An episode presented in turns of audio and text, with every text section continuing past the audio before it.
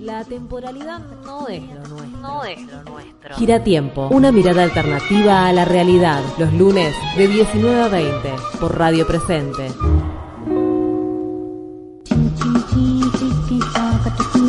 Hola, ¿qué tal? Muy buenas tardes. Bienvenidos a una nueva edición de Gira Tiempo.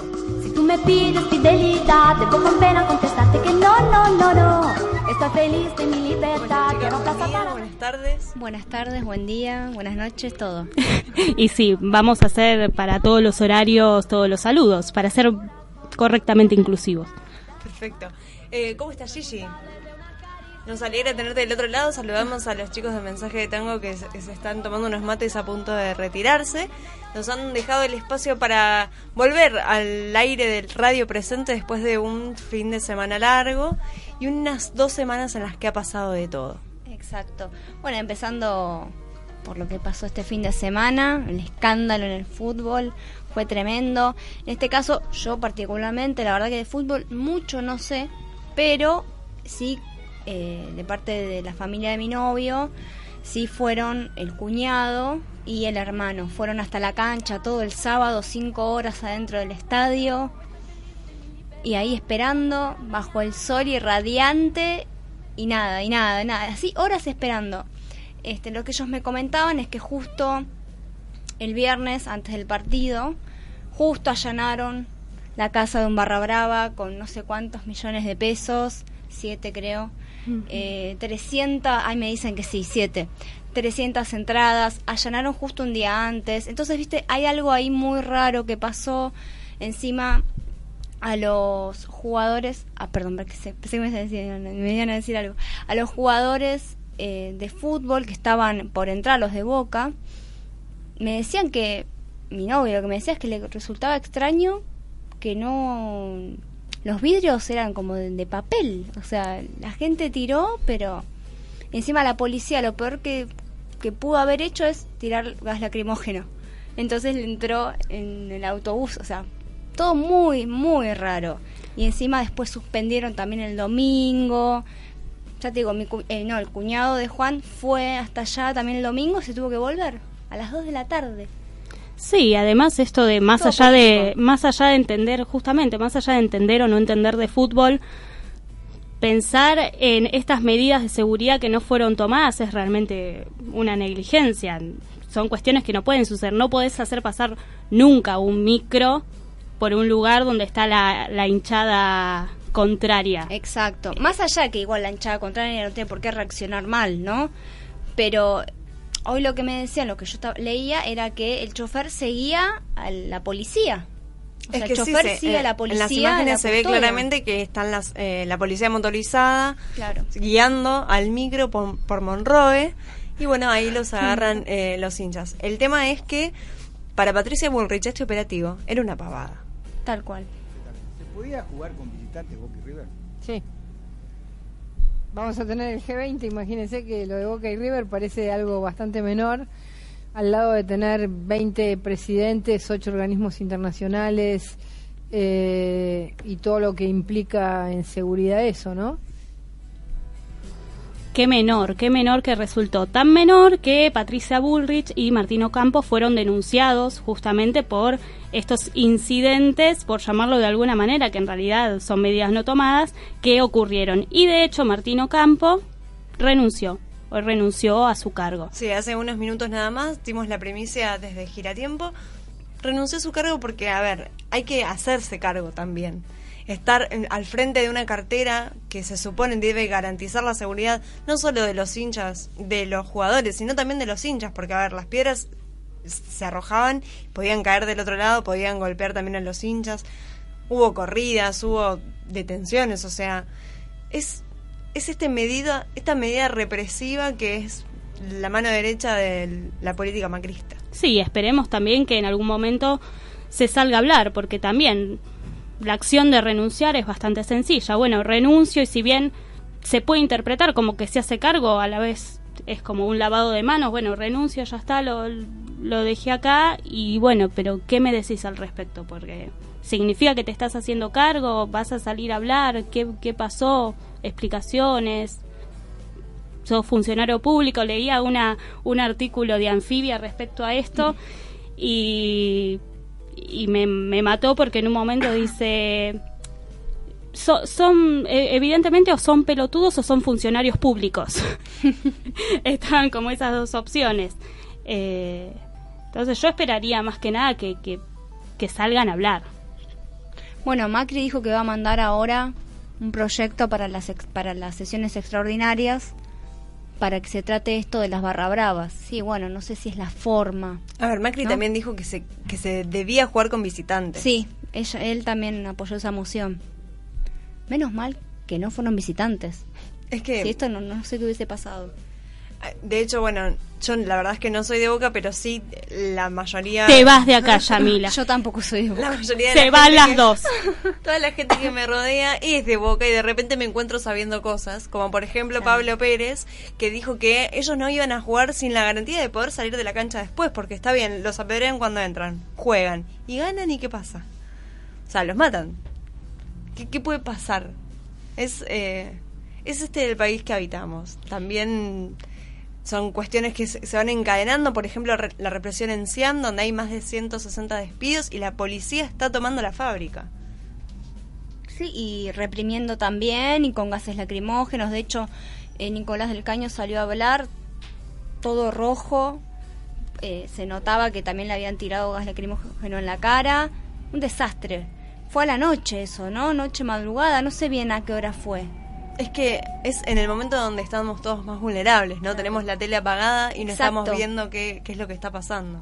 Sí, igualmente creo que lo harían con total impunidad en cualquier momento, porque de alguna manera cuando a veces decimos este sistema no cierra sin represión, que tantas veces lo repetimos, y, y es porque, a ver, todo, todo lo desarrollamos en relaciones asima- asimétricas. Está el que tiene el poder, la riqueza, el estatus, la fuerza. Cuando hay un consenso, cuando hay un orden social, cuando ese poder está legitimado, me, me voy a sociología más o menos, pero cuando Bueno, está Peña va a estar muy legitimado- contento. Sí, Ay, sí, le sí. mandamos un beso. Eh, cu- cuando está legitimado hay orden social. Ahora, cuando ya deja de estar aceptado por estas cuestiones, viene el conflicto y el poder lo que hace es justamente tomar la fuerza para poder eh, afrontar esa situación. Eh, no, no hay que olvidarse que ellos tienen eh, la coacción y la van a utilizar. Tal cual. Es evidentemente lo que sucede. Cuando la legitimidad se ve quebrada, mm, la respuesta es, en el mejor de los casos, la represión, después el exterminio, después las matanzas. Eh, es una recetita así bastante bastante fija, por Claro, llamarlo de alguna manera. Sí, el manual, sí, sí, tal cual. Entonces, capaz, viste, a, a veces repetimos esta frase, este sistema no cierra sin represión, y claro, porque funciona así, eh, lastimosamente, pero funciona así, porque ante el conflicto social, porque ya se están implementando políticas en las que un, varios sectores del pueblo se ven afectados, uno sale a protestar, la respuesta va a ser la represión. Como ocurrió con la votación de Unicaba. Tal cual, fuera de la legislatura porteña, lejos de los trabajadores, si se quiere, lejos de la fábrica, se concentraron estudiantes y profesores de más de 29 profesorados, si no me equivoco, quienes van a estar agrupados en una universidad de la Ciudad Autónoma de Buenos Aires, algo que estaba intentando ser desestimado por los que estaban afuera tratan- militando ese no, pero finalmente fue aprobada y la única va a ser un hecho. Sí, eso sucedió el jueves. El jueves. El jueves. Sí, 29 institutos desfinanciados. Que en teoría lo que te dicen, no, no están desfinanciados, eh, el dinero va a venir del Minis- Ministerio de Hacienda, solo, solo hay que agregar, sí. solo hay que agregar una nueva partida específica para la, la Unicaba, y bueno, pero entonces vas a agregar ahí, de algún lado vas a sacar. Y lo que, lo que sabiamente contestaron, esperemos que para 2020 la actividad haya crecido y podamos contar con nuevos fondos. 2020. Esperemos. ¿De qué actividad Veamos, aparte claro, estamos ¿qué hablando? actividad? O sea, de los estudiantes, de, de los profesores que quieren mantener su puesto de trabajo. Ah, hay muchas cosas que están así en la incertidumbre. Se aprueba algo en la incertidumbre. El espacio para la Unicaba, al menos en los primeros tiempos no está definido. Y, y, más adelante, en el 2020, va a ser en las cercanías de la cancha de River, en, en la zona de Núñez. Núñez. Explícame la accesibilidad que tiene eso. No, no. Tal cual. Pensemos No, además que estos profesorados están repartidos por toda la ciudad de Buenos Aires, o sea, desde del norte al sur, del este al oeste. Eh, estar concentrado en Núñez, que es casi zona norte, para las personas que viven, por ejemplo, no sé, se me ocurre, En Hurlingham, yo tengo una amiga que va al Dorrego, de ahí por Abasto, sí, y ella vive en Hurlingham y está indignada. Ella dice, yo no sé el día de mañana si va a poder llegar a horario, ida y vuelta cuando tenga que trabajar y todo. Está estudiando profesorado de música. O mismo Marcos Paz, como, como Yami. eh, no hay chance. no hay chance. Está, va a estar todo justamente unificado y van a tender a desaparecer todos los profesorados. Tal cual. Bueno, por otro lado, eh, un colegio de zona norte se ha pronunciado donde eh, en sus contratos para matricular a los jóvenes ingresantes de primario y secundario explicita que para poder acceder a la educación de esa institución tienen que estar a favor de la vida desde el momento de la concepción. ¿Cómo lo comprobarían, digamos, no? También pi- pienso Que, ahora que que ni lo- se le ocurre a una niñera ir a buscar al pibe con el pañuelo verde en la cartera. No, no. Porque tampoco me imagino a los padres eh, yendo y mostrándose a favor o en contra del aborto. ¿Qué ¿no? colegio es? ¿Se sabe? No, no recuerdo el nombre, pero lo buscamos, También en contra de la ESI están en consecuencia. por supuesto. Y viste, uno más uno. Claro. que esta, estas, estas cerrazones, la verdad, son inexplicables. Pero por suerte, también hay casos en los que avanzamos un poquito. Ahí está, Calasanz. Calasanz. El Ay, Calasanz. en Hurlingham hay. Pará, ¿de qué zona es? En el barrio de Caballito. Ah, porque en Ah, Hurlingham zona hay. Calasanz. No sé. Bueno, entonces es el Calasanz de Caballito. De Caballito. De Caballito, sí. Se exige que para poder estudiar tienen que estar a favor de la vida y en consecuencia no en ese colegio evidentemente no se va a impartir Desde el INAI están diciendo que se puede denunciar esta acción. La verdad es que no sé si hay Bueno, alguna denuncia hasta el momento. Los padres se tienen que encargar. Pero bueno, como ¿Cuál es la buena noticia? La buena noticia es que en algunos lugares sí se está implementando la ESI. Y para que nos hagamos una idea también de qué es la ESI, porque con toda esta idea de con mis hijos no te metas, vamos a esclarecer un poco y escuchar un poquito de esta canción que cantaban los nenes de la sala Lila del jardín número 901 de Olavarría. Nosotros los más pequeños tenemos nuestros derechos y en esta canción tan linda te la vamos a contar que yo quiero a mi familia tal cual como así la ves porque son todas distintas siempre la voy a querer familia es papá y mamá o dos mamás o dos papás, abuelos, tíos, primos y amigos, es el amor lo que importa acá. Familia es papá y mamá, o dos mamás, o dos papás, abuelos, tíos, primos y amigos, es el amor lo que importa. Una más, la última más fuerte, ¿sí? Nosotros los más pequeños tenemos nuestros derechos. Y en esta canción tan linda te la vamos a contar. Que yo quiero a mi familia tal cual como así la ves.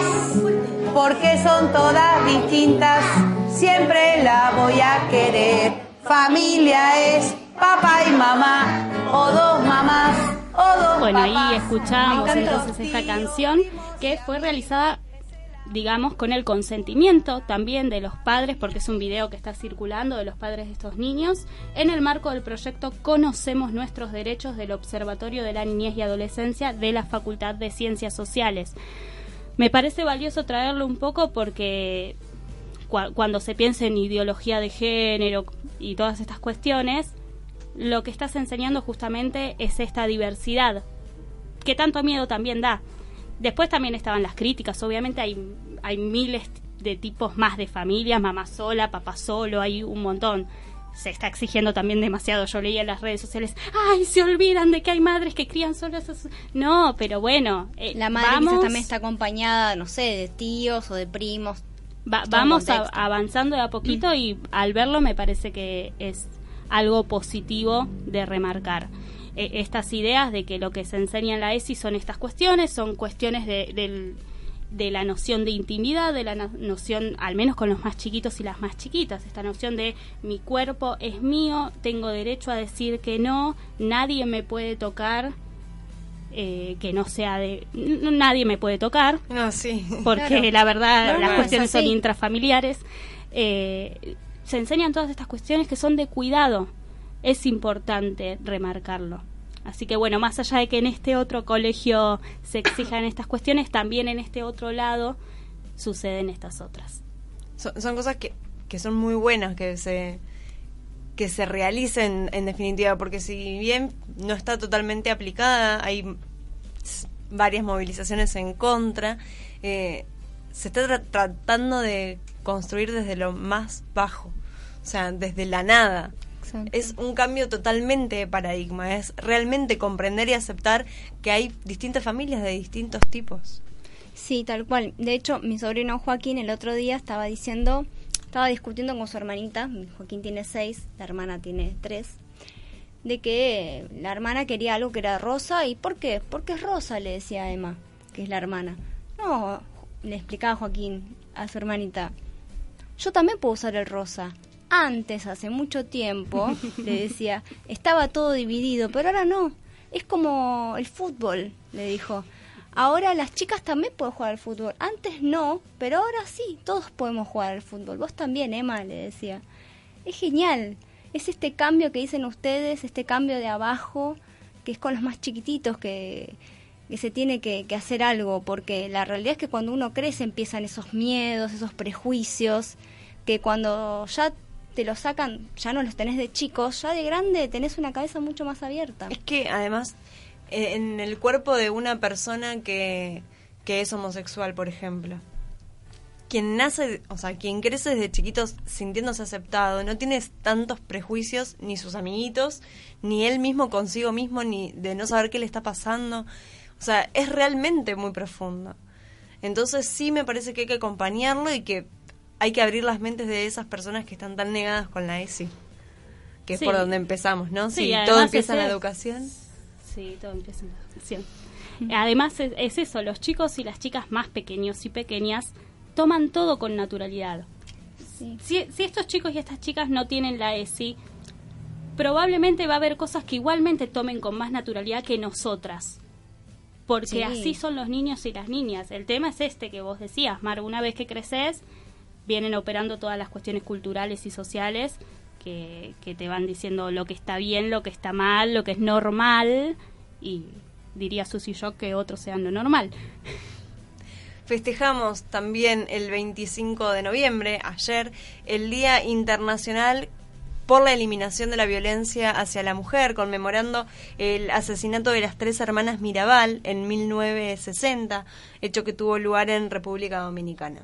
Sí, exactamente. Eran tres hermanas que se oponían a la dictadura de Rafael Leónidas Trujillo, militantes que fueron asesinadas en, en este marco que vos bien comentabas. Formaban parte de la agrupación política 14 de junio y vamos a escuchar lo que nos comenta Eva Giberti, psicóloga especialista en género, acerca de la violencia de género.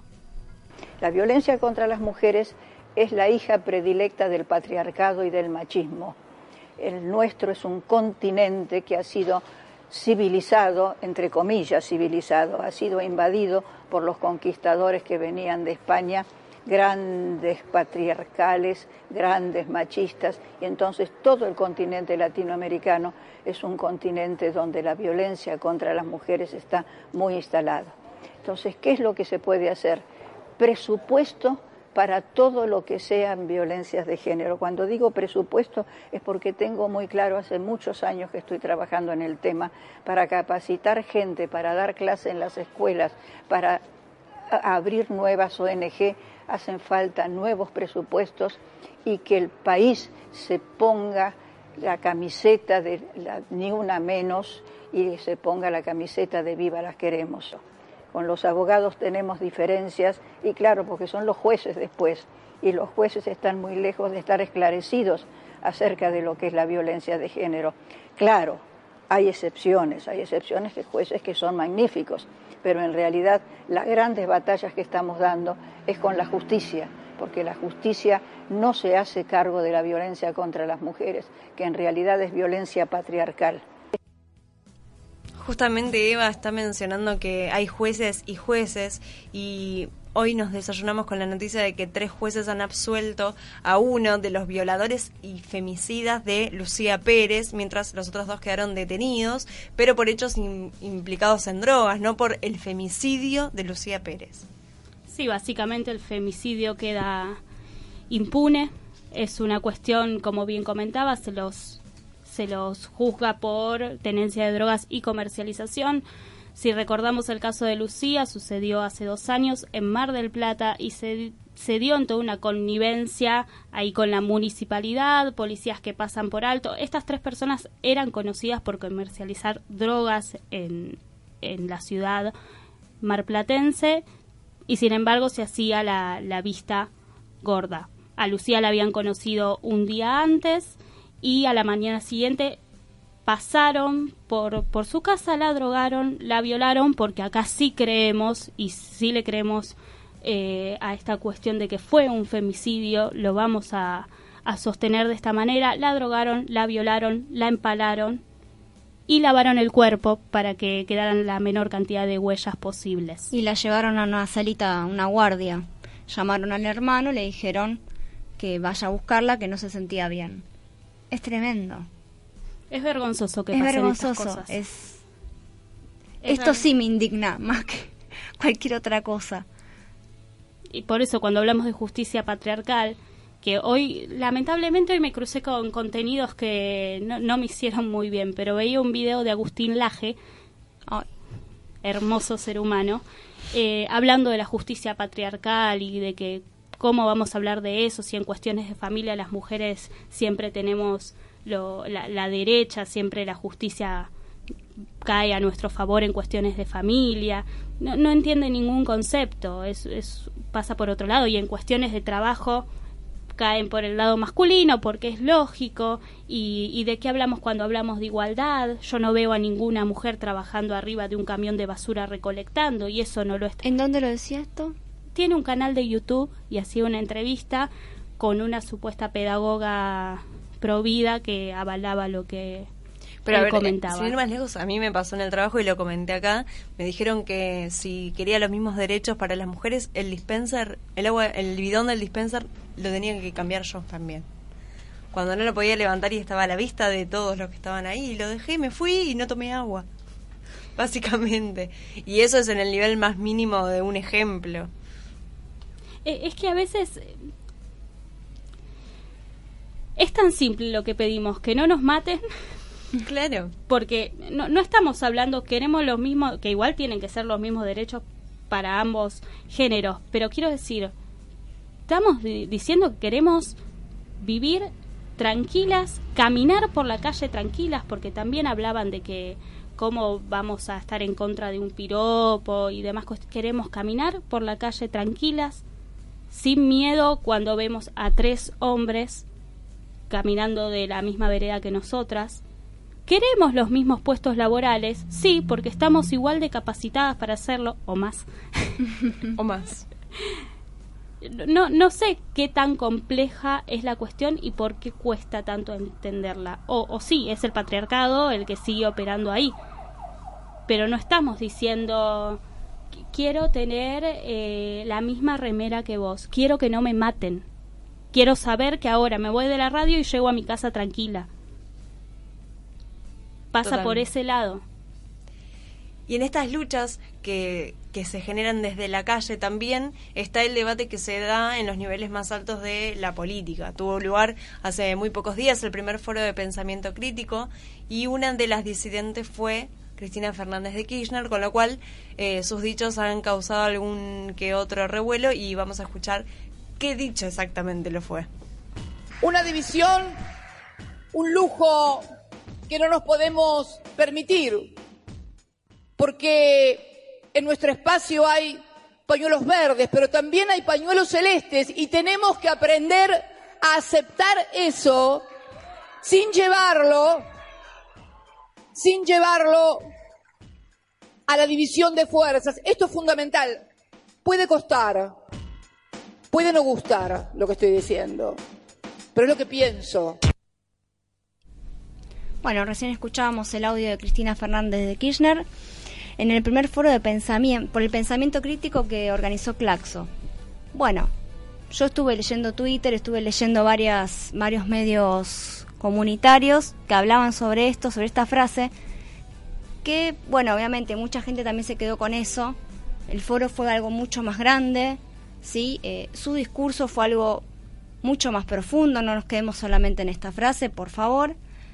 Así que yo acá puedo poner mi opinión, si quieren. Es lo que queremos escuchar. Eh, yo puedo dar mi opinión. Yo concuerdo con ella.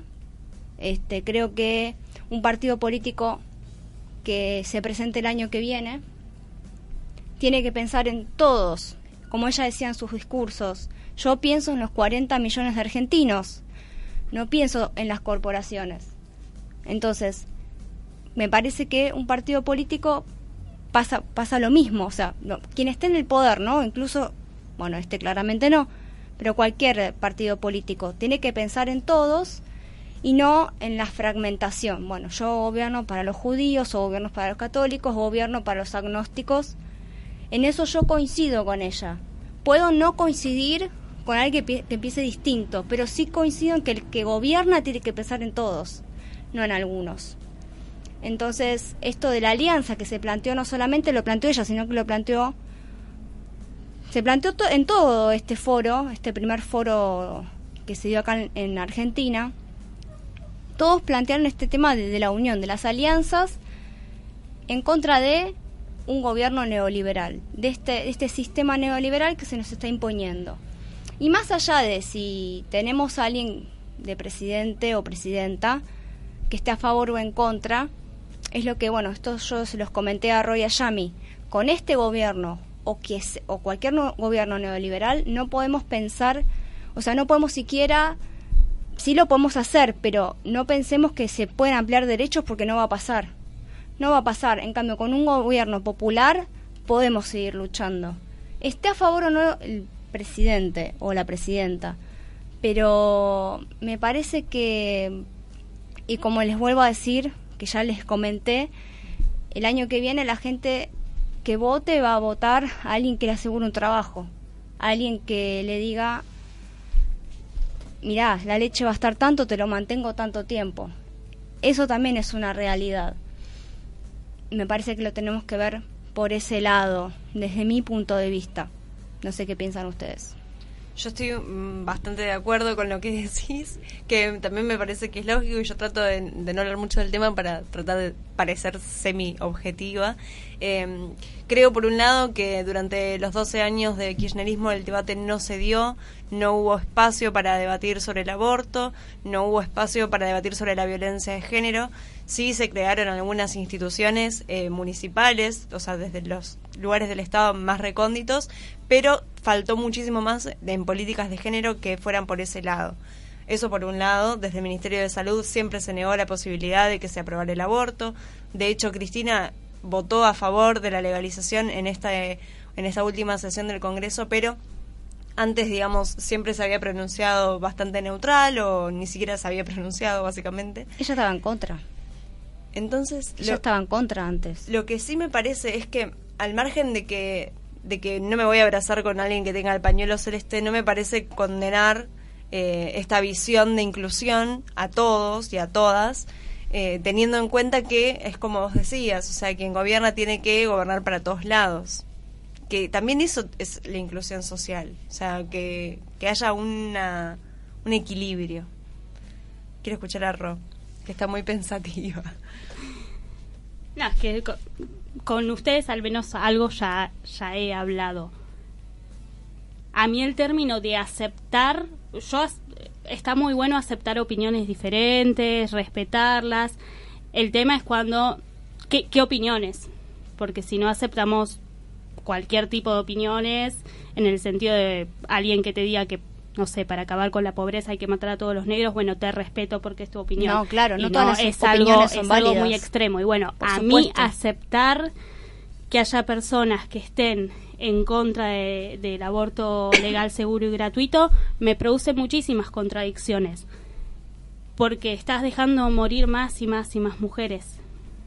Entiendo que para poder hacer la fuerza para vencer a este gobierno que de verdad está hambreando al pueblo, hace falta ciertas estrategias políticas. Yo no soy política, así que me tomo la licencia de decir que yo no me uniría con, con alguien que esté en contra de- del aborto legal, seguro y gratuito, porque no sé cómo se puede llegar a un acuerdo en ese sentido políticamente.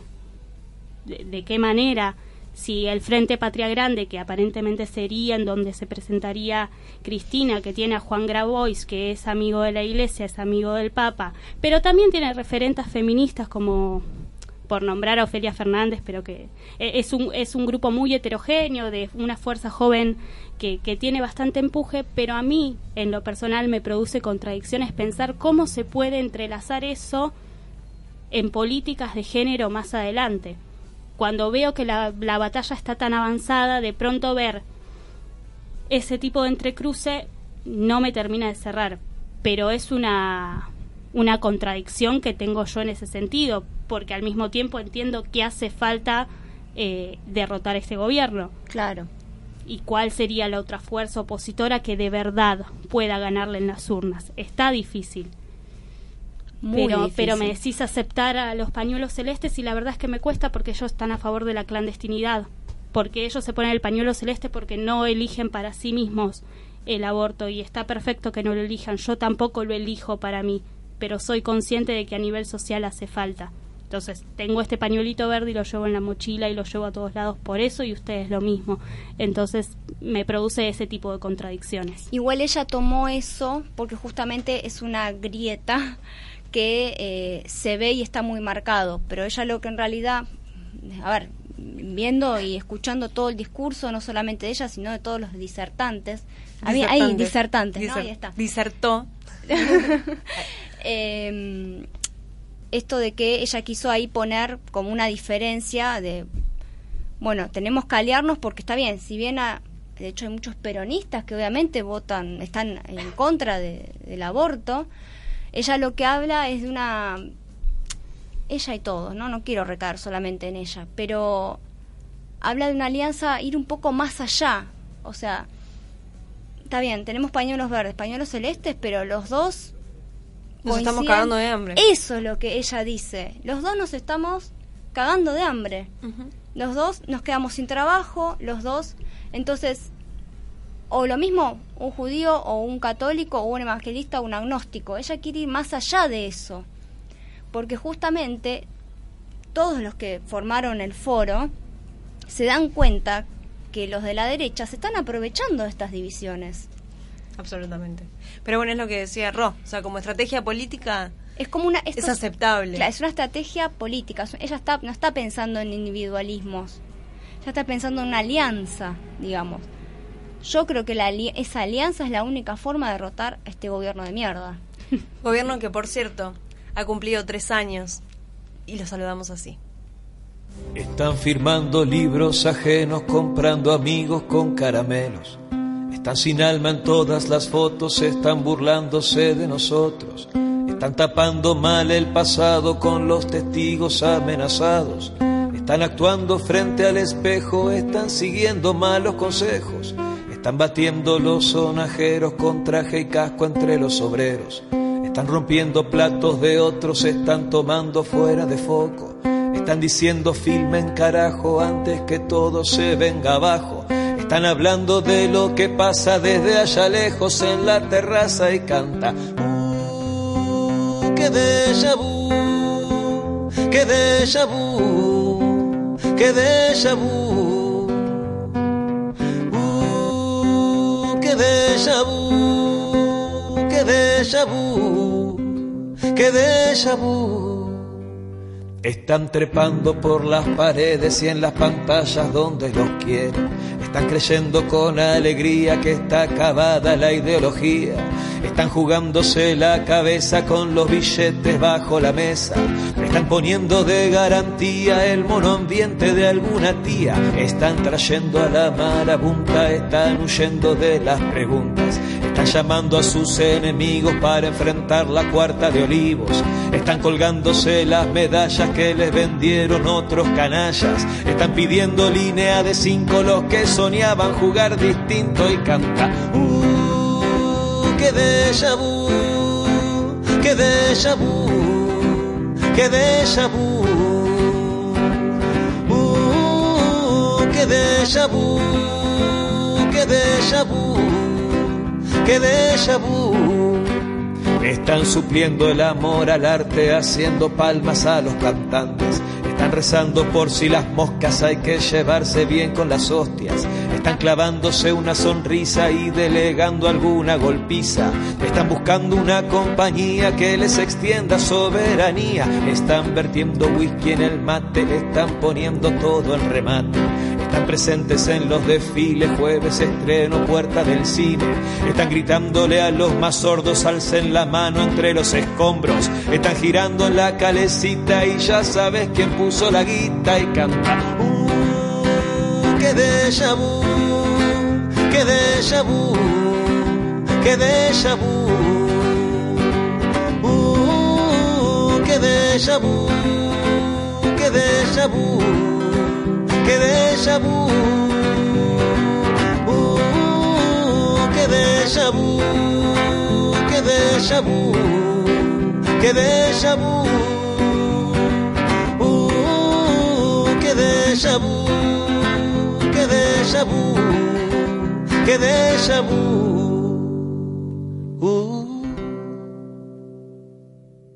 Nuestros sueños nos mantienen despiertos.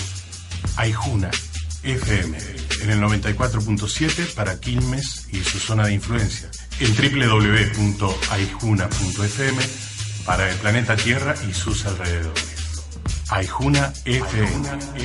Corre el día, de lunes a domingo, una programación de miel. Corre el día.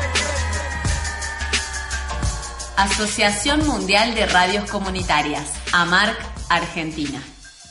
¿Qué es la felicidad?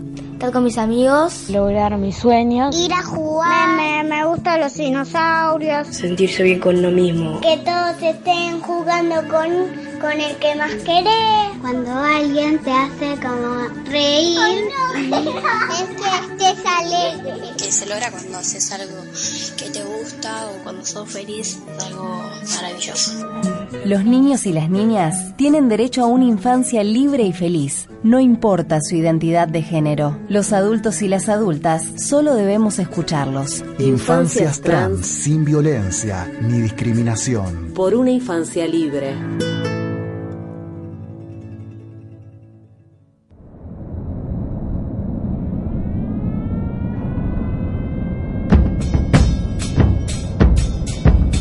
Los días 30 de noviembre y 1 de diciembre se desarrollará en Argentina el Foro Internacional del G20.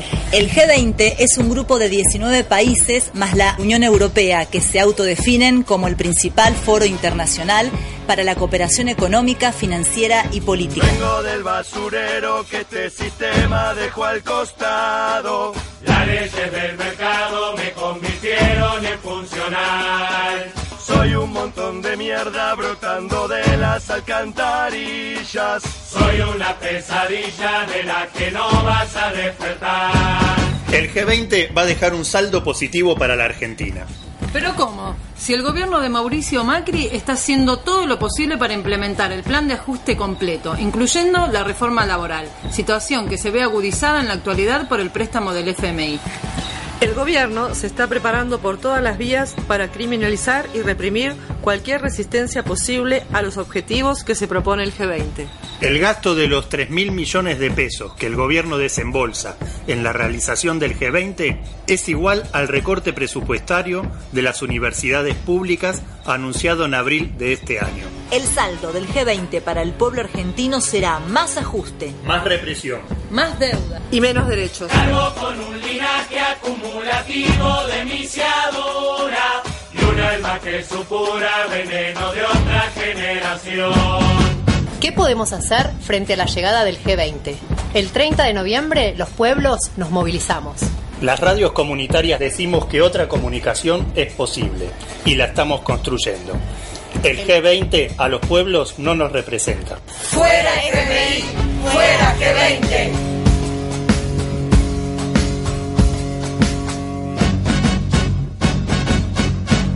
Prohibido. Prohibido girar a la derecha. Mañana va a ser un gran día, te lo digo yo. Nos vamos a mirar las caras entre todos. Y vos preguntarás por qué esperamos tanto. Solo para tomar impulso y llegar más alto. Radio Presente.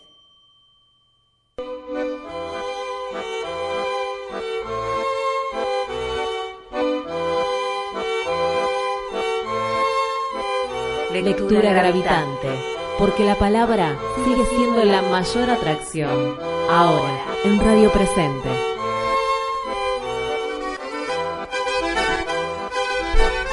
Confesión de amor en la parada del 93. Eduardo Sacheri. Al final le dijo que la amaba. Se lo escupió sin atenuantes, sin fijarse ya en escoger las palabras adecuadas. Se lo dijo casi con bronca, casi como si ella tuviera la culpa. Bueno, se dijo Esteban, alguna culpa le cabría por ese amor que a él hacía años le quemaba las entrañas. Ella lo miró como incrédula, con sus grandes ojos negros muy abiertos. Las mejillas se le encendieron en un rojo incandescente y se echó a temblar como una hoja. Él supo que no tenía más salida que seguir hasta el final, y por eso habló hasta quedar exánime, hasta que la voz se le estranguló por la emoción y por el miedo, hasta que se cohibió en la contemplación de la metamorfosis del rostro hermoso de ella, que viró del asombro a la incredulidad y de la incredulidad a la furia. El cachetazo que sobrevino entonces terminó por parecerle natural, porque la cara de ella daba para eso o para cualquier otra forma de castigo. Enseguida, como para nutrir aún más a la bestia de su desamparo, ella se acomodó la cartera y se trepó a un 93 que venía repleto. Para colmo, desde el estribo dio vuelta la cara y lo miró con los ojos llenos de lágrimas. No hacía falta ser un genio para advertir que no iba a perdonarlo nunca.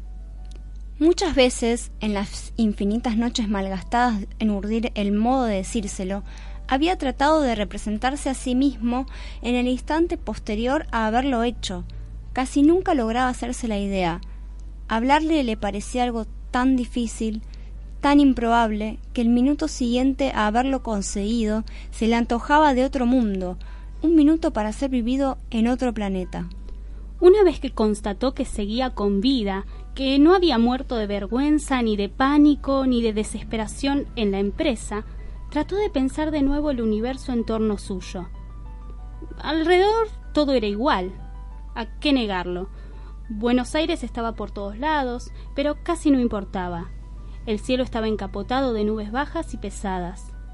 Esteban casi sintió un pinchazo ligero de bronca, una sensación de injusticia por esa indiferencia rotunda para con su tormento en carne viva. Con pasos de autómata, abandonó la parada y caminó por Leandro Alem hasta la plaza. Ella seguía poblando sus pensamientos con una premura irrenunciable su imagen de llanto en el estribo, su rostro dolido y rabioso y desencantado, se le imponían en un modo mucho mayor que el tamaño que cobraba su propia desventura. En una de esas tardes de café que pactaban a menudo, ella le había contado con naturalidad que se casaba en mayo. Como él sabía que tarde o temprano llegaría el día en que ella tendría que arrojarle esa montaña sobre la cabeza, consiguió que el cataclismo de su alma pasase casi inadvertido, Armándose de valor, hasta tuvo la hombría de formular las preguntas consabidas. Qué, cuándo, qué, en qué iglesia, que la fiesta, dónde, que la luna de miel, en qué lugar y otras por el estilo. Las tres noches siguientes que pasó tumbado en la cama sin pegar un ojo, trató de convencerse de que mejor, de que ya era hora, de que tal vez Alejandro no era mal tipo, de que esa iba a ser tal vez el único modo de obligarse a perderla y olvidarla. Se vieron varias, varias veces desde entonces. Habría sido sospechoso que él evitara los encuentros. ¿No le decía a ella siempre que él era su mejor amigo? ¿No se habían burlado juntos cien veces de los que negaban la posibilidad de la amistad entre el hombre y la mujer? ¿No se habían reído siempre en sus encuentros de los chimentos que los unían en romances de todo tipo? Para Esteban esos fueron cuatro meses macabros, pero lo soportó a pie firme. Se encontraban en el café de siempre, en el bajo, y la dejaba hablar de la modista, del ramo de novia, del buffet fra, del costo por cubierto, de las rencillas surgidas en torno a la lista de invitados.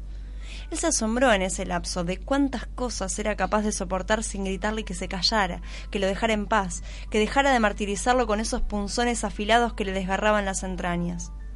Pero el lunes, cuando ella llamó para citarlo para la antivíspera del civil, sintió que era demasiado. Trató de decirle que no, que no podía, de ninguna manera, que mejor se veían directamente el día de la iglesia, porque al civil también iba a serle imposible acudir pero ella, como siempre, se las ingenió para desbaratarle las intenciones y vencerle las resistencias, y al final se escuchó a sí mismo pactando otro de esos encuentros del demonio en el café de Leandro Alem, para el miércoles a la tarde. Ella llegó con su puntualidad de siempre, declamando que debía partir en diez minutos al encuentro de la modista, pero se pasó la siguiente hora y media atorada en su monólogo florido. Igual estaba rara. Esteban supuso que era natural y que todas las mujeres se ponían así en los días previos a casarse. Intentó, sí que intentó escucharla con la buena disposición de siempre, pero por más que trataba, lo corroía la idea de que desde la mañana del viernes siguiente ella iba a hacerle fatal y perpetua y definitivamente ajena, sin que él fuese capaz de enarbolar gesto alguno capaz de evitarlo, porque era evidente, se decía, que jamás conseguiría vencer su propia cobardía. ¿Para, qué traerle un problema, una desilusión? ¿Para qué ofenderla, inmiscuirse de contrabando en su existencia, traicionar la linda amistad que los unía, obligarla a rechazarlo, a decirle lo lamento, yo no sabía, jamás me hubiese imaginado? ¿Para qué forzarla a poner cara de compasión, cara de te entiendo, pobrecito Esteban, ¿cómo puedo ayudarte para que te olvides? Atragantando el dolor y la rabia consigo mismo, casi le agradeció en voz alta cuando ella por fin hizo silencio. Después de narrarle un principio de conflicto felizmente resuelto entre sus testigos de la iglesia y del civil, zanjado por la angelical intervención de Margarita. Esteban tiró el último pedacito del sobre de azúcar en la borra del pocillo, mientras ella miraba el reloj sobre la barra. Llamó al mozo, pagó y salieron a la calle. Como siempre, se ofreció a acompañarla hasta el colectivo, y ella accedió sonriendo. Sin embargo, su locuacidad parecía haberse evaporado. Esteban empezó a sentirse mal del estómago, había confiado en que los últimos minutos de ese tormento asirio pasaran en el torbellino de su charla infatigable, pero en lugar de eso ambos caminaban silenciosos por el bajo, ella mirándose los pies y él con la vista clavada en el vacío, buscando en su interior algún póster despojo de designación o de valentía. Ya llegamos, dijo ella. En el refugio esperaba solamente una señora grande, él automáticamente bajó el cordón y se paró en la orilla de la calle. Era algo que siempre hacía. Por empezar, era bastante más alto que ella y al descender esos centímetros sus ojos podían encontrar muy cerca con los de ella. Y además, cuando algún auto pasaba cerca de la vereda, Agustina, instintivamente, aunque siguiera en la conversación sin inmutarse, estiraba el brazo y le capturaba el suyo, atrayéndolo sin violencia hacia el lugar más seguro, y ese gesto de cuidado e intimidad a él le entibiaba las angustias. Pero hoy ni siquiera esos ritos antediluvianos surtían sus efectos analgésicos. Ella tenía la vista suspendida adelante, tratando de adivinar, en su miopía, el colectivo viniendo del lado del correo.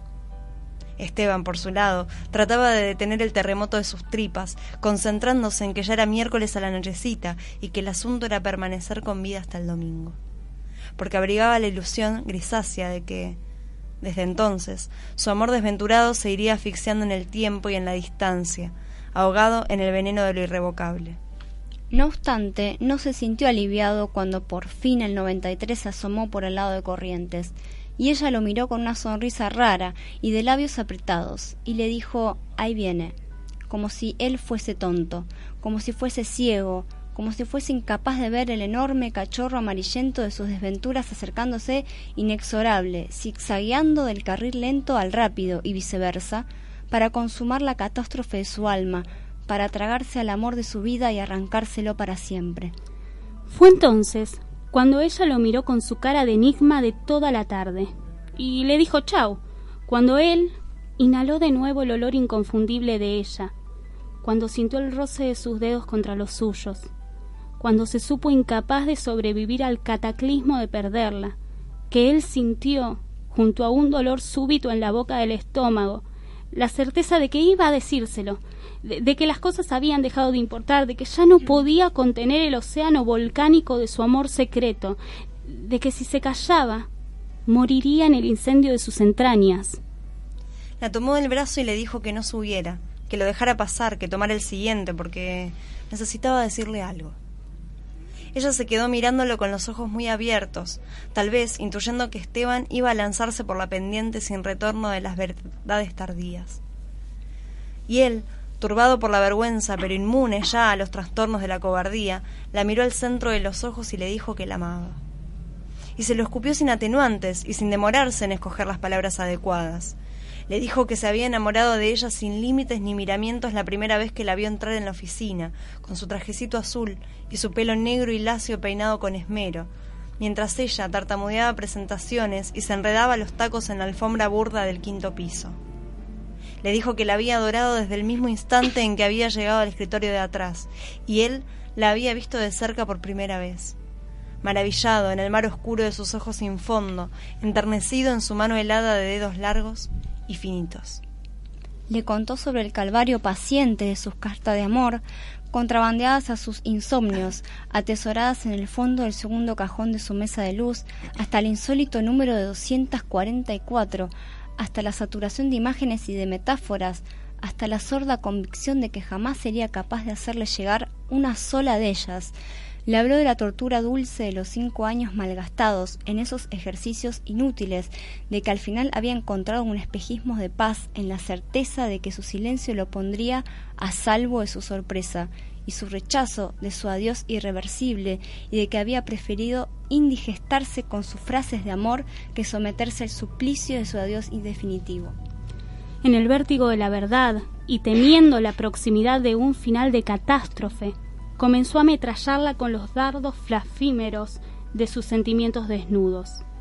Intuyó, al calor de su corazón desbocado, que las palabras corrientes, esas que se usan todos los días, no eran adecuadas para describir un amor como el suyo, y desplegó temerario una verborragia indómita que mezclaba improvisaciones geniales con pedazos arrancados al azar a los 244 borradores de sus cartas de amor empedernido.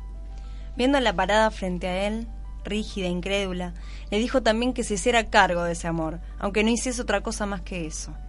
Que al menos para bofetearlo, insultarlo, escupirlo, tomara partido, hiciera algo, le diera a entender que, aun para despreciarlo, ella estaba también ahora sumergida en el pantano de su amor y su desconsuelo, que al fin y al cabo era ella, a su modo y sin quererlo, la única responsable de su agonía perpetua.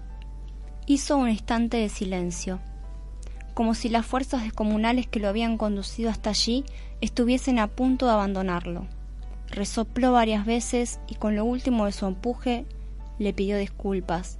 Le dijo que hasta último momento tenía decidido callarse, que había decidido no hablar por respeto, por no arruinar esa amistad que tenían, por no ponerla a ella en el disgusto de despreciar su amor, por evitarle la incomodidad de herirlo, por ponerla a salvo de perder la naturalidad de sus voces y de sus diálogos, pero que al verla ahí, a punto de tomar el 93, había entendido que no podría dejarla ir, que no sería capaz de perderla para siempre, de perdurar el resto de su vida en la decrepitud de carecer de ella, ajeno a sus humores y a sus detalles, ajeno a sus tareas cotidianas, ajenos a sus embarazos y a sus hijos y a sus reuniones de padres, ajeno a sus navidades y a sus vacaciones en Córdoba, ajeno a sus cambios de peinado y a sus compras de ropa, ajeno a su cuerpo de piel y junco, yaciendo en la oscuridad de cada noche.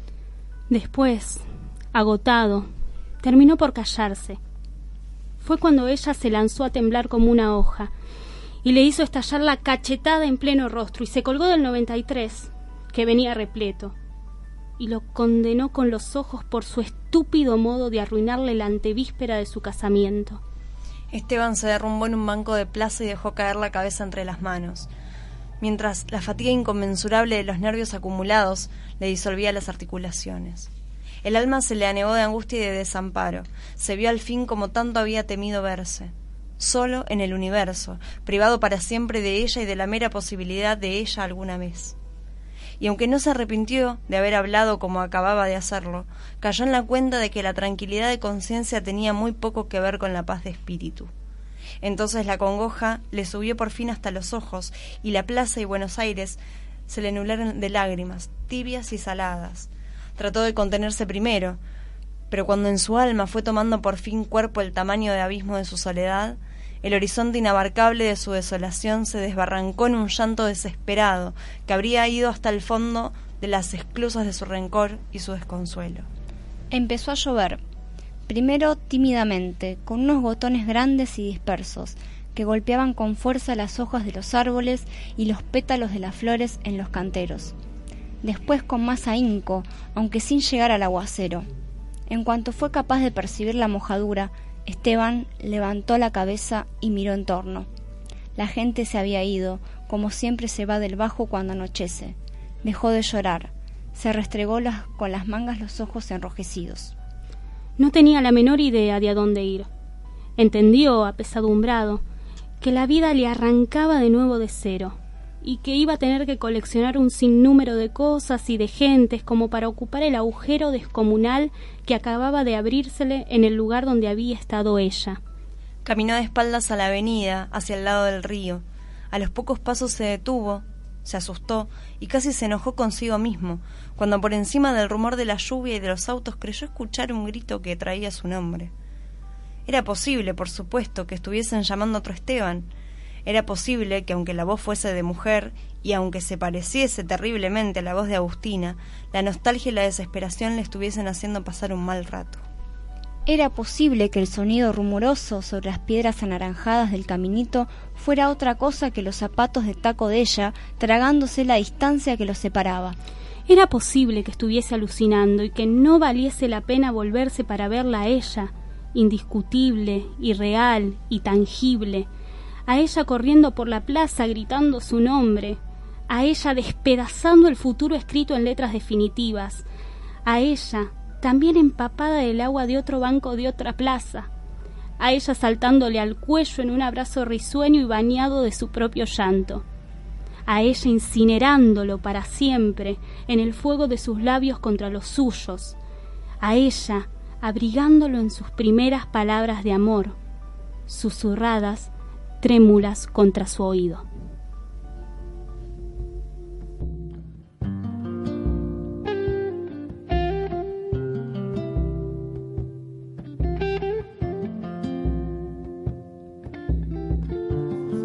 ¿Cómo quieres ser mi amiga? Si por ti daría la vida.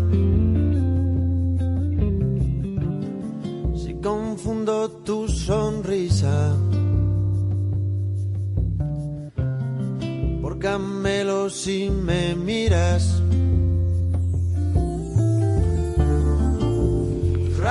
Esto ha sido Giratiempo y nos volvemos a encontrar el próximo lunes a las 19 horas por Radio Presente. Difícil mezclar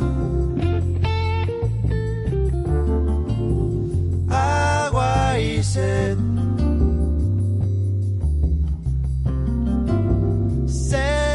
problema. ¿Cómo quieres ser mi amiga? Si por ti me perdería. Si confundo tus caricias.